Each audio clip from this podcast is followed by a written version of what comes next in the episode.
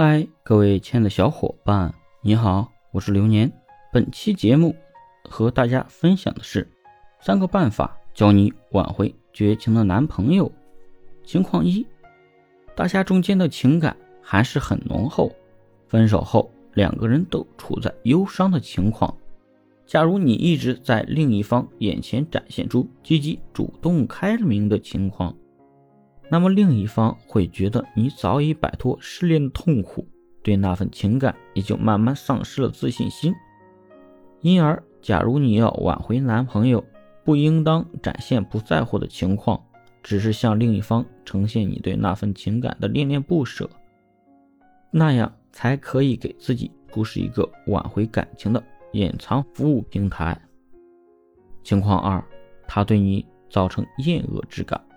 假如大家提出分手的缘故，由于做出太过的个人行为，持续挑战另一方的道德底线，最后想跟你分手。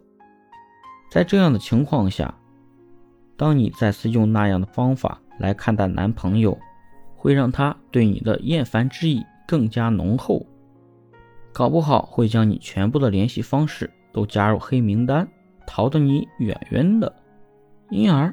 你可以变化一下挽留对策，这时候最应当做的是断联，把集中注意力迁移到自身的身上，更改个人缺点，丰富多彩自身的衣食住行，给另一方展现一个全新升级的自身，等待机会挽回男朋友。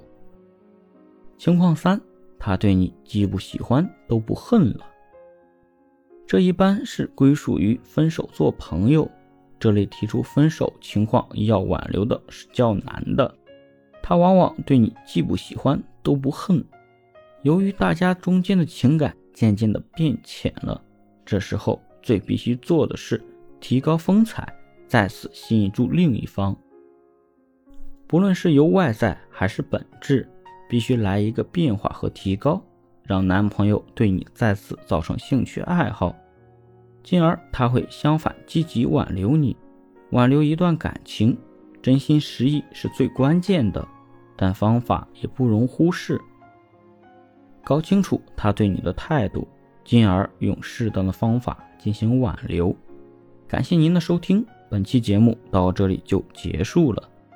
欢迎在评论区与主播互动留言。